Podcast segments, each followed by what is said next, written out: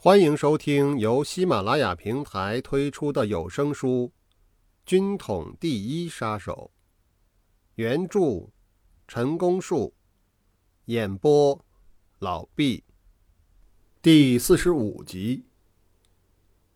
我不断的看表，五分钟，十分钟，总计过了二十多分钟，才看到万里兄单独一个人若有所思的走出来。我迎上几步，听听万里兄怎么说。万里兄拉着我走了几步，这才开口。他说：“我们叫车子先回去吧，等到家里再说。”万里兄的办公处所就是北平区，眷属也住在一起，地址是东城区的一条僻静的胡同里，胡同的名字想不起来了。万里兄告诉我。尚小姐不同意和指定之外的人接触，依照她的意思，大可不必多此一举。如果为了多几个人参与其事，由我们自行磋商也是一样，不一定非大家聚在一处像会议似的不可。我试图说服他接受我的意见和你见面，可是他执意不肯，所以才耽搁了这么久。我倒认为尚小姐所持的理由相当正确，原本就该如此，所以我也不会为了她不肯和我会晤而不愉快。该重视的还是尚小姐的情况报告。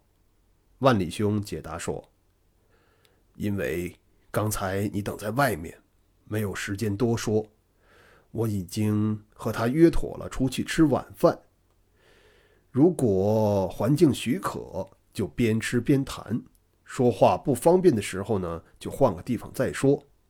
总之，今天晚上一定要有个初步的结论。我看，请你等在这里吧，随便吃点东西，也趁此机会和果慎兄好好的聊一聊。等我回来后，我们就可以连夜做成决定。也许他还急着等答复呢。好。我们就这么说定了。万里兄去后，我进入了另一层院子，会晤北平区区长李果申兄。巧得很，吴安之兄也在座。果申、安之二兄好像正在研商工作上的问题，因为我的突如其来而中断。我表示了歉意，正待退出。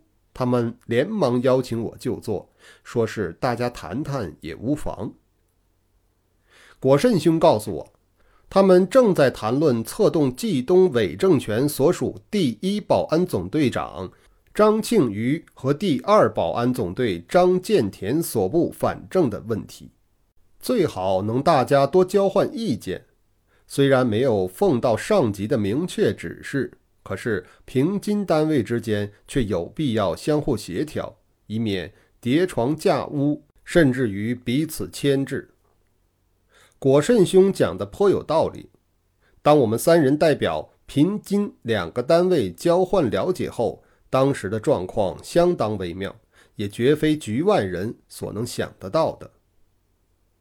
最早，北平区和天津站。在接到迅速制裁殷汝耕的命令后，也的确尽过一番努力，可是并没有找到正确的门路，这也就是不能智取、想要力拼的一大原因。戴先生派来的特殊工作关系人尚小姐是交由毛万里兄个别与之联络的，并没有通过北平区这个组织系统，所以。区长李果申兄不知道，另外还有这么一招棋。而万里兄之所以肯告诉我，也许他认为对工作有帮助。可也有人批评他感情用事。不过我相信万里兄一定向戴先生请示过，所以从始至终不曾阻止我的介入。此刻果慎兄正希望能取得协调一致，以利于进行。而我却不能把尚小姐所进行的事讲出来，这实在是尴尬。好在都是为了工作的顺利执行，我只要从中加份小心，并建议万里兄多多注意，就可以弥补过来了。由天津站拟议中的武装进击案尚停滞在侦查阶段，本案的执行虽议定完全由天津站主持，为在此次协调会商中仍向北平区提出口头报告。果慎兄对此并没有正面反应，不过在态度上，他是认为难以成为事实的。这就是我个人对制裁殷汝耕一事的全班了解。此外，是否尚有其他单位在进行，则不得而知，但可能性不高。以下就按时间顺序追溯制裁殷汝耕的经过。当初。我一厢情愿的想法在于获得尚小姐的合作，以达成里应外合的协议。我希望她能够搜集并提供有关殷汝耕一切活动的内部资料，再由天津站根据此项资料，配合实地侦查中所得的了解，拟定一份行动计划，而后则以天津站为主力执行此计划。但是他另有做法。连面都不肯，又怎么说其他的呢？写到这里，需要有个解释。奉戴先生之命前来北平进行制裁殷汝耕的这位尚小姐，她并不姓尚，而且有名有姓，这是受了毛万里兄的嘱托，我也做了承诺的缘故。其实，尚小姐巾帼英雄。为执行任务出生入死，其事迹大可宣扬于天下。此中究竟另有什么避讳，也实在想不透。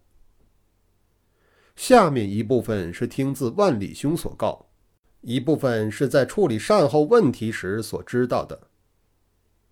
尚小姐与殷汝耕关系如何，始终成谜，此处不加探索。单就他能够被招待住在殷的公馆里这一点而言，当然就不比寻常。尚小姐自从到了通州之后，仍不时往返于北平、通州之间。由此看来，殷汝耕对尚小姐的行动没有半点的怀疑。尚小姐之所以不需要外助，似乎已胸有成竹。她又深知自己不能亲自动手，所以。打算在他的指使调度下就地取材。具体的说，他想在殷的左右侍卫人员中选择一个可以利用的对象。他颇有见地，他认为只能物色一个，多了反而会坏事。据我们忖度，这实在是上上之策。凭他所处的地位和本身所具的条件，以及能以对未来做出的承诺等。不说轻而易举，相信是大有可能的。果然不差，被他选中了一名副官。此人姓甚名谁，始终未加透露。可能在他写给戴先生的报告中会提到。报告是毛万里兄转的，而万里兄并没有告诉我，我又不便深问，所以写不出他的姓名。若在后文中提到此人时，也只好以某副官称之。据说某副官三十多岁，很得殷汝耕的宠信。此人既机灵又随和，也很容易与之接近。在尚小姐有心的争取之下，没有多久就被说服了。某副官答应为国家效命，听尚小姐使唤，这是初步的成功。值得欣慰，可是唯独这种事最为现实，光说不算，一定要付出实际行动，才谈得上开花结果。尚小姐安排好了之后，为了便于脱身，就先期回到北平等候消息。等了一阵没有消息，不得不再去通州为某副官打气加油。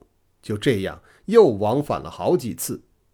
可是某副官却总是犹豫不决，一直不下手。每逢见到尚小姐之际，总是表现得勇气十足，颇有男子气概。一待尚小姐离开，他又犹豫起来了。如此拖了半个多月，也许是由于尚小姐逼得太紧，这个意志不坚定的家伙竟然罔顾大义，不念情义，出手向殷汝耕告密，把尚小姐给出卖了。尚小姐亲手交给他的枪械、药品，都成了有力的证据。此人是什么时刻向殷汝耕告密的？是在尚小姐不在通州的时候吗？还是尚小姐再从北平回到通州之后呢？对于这一点，大家都无从判定，只知道殷汝耕并没有和尚小姐再见面，某副官也不知道去了哪里。就这样，糊里糊涂的一下子就把尚小姐移送到住在通州的日本宪兵队。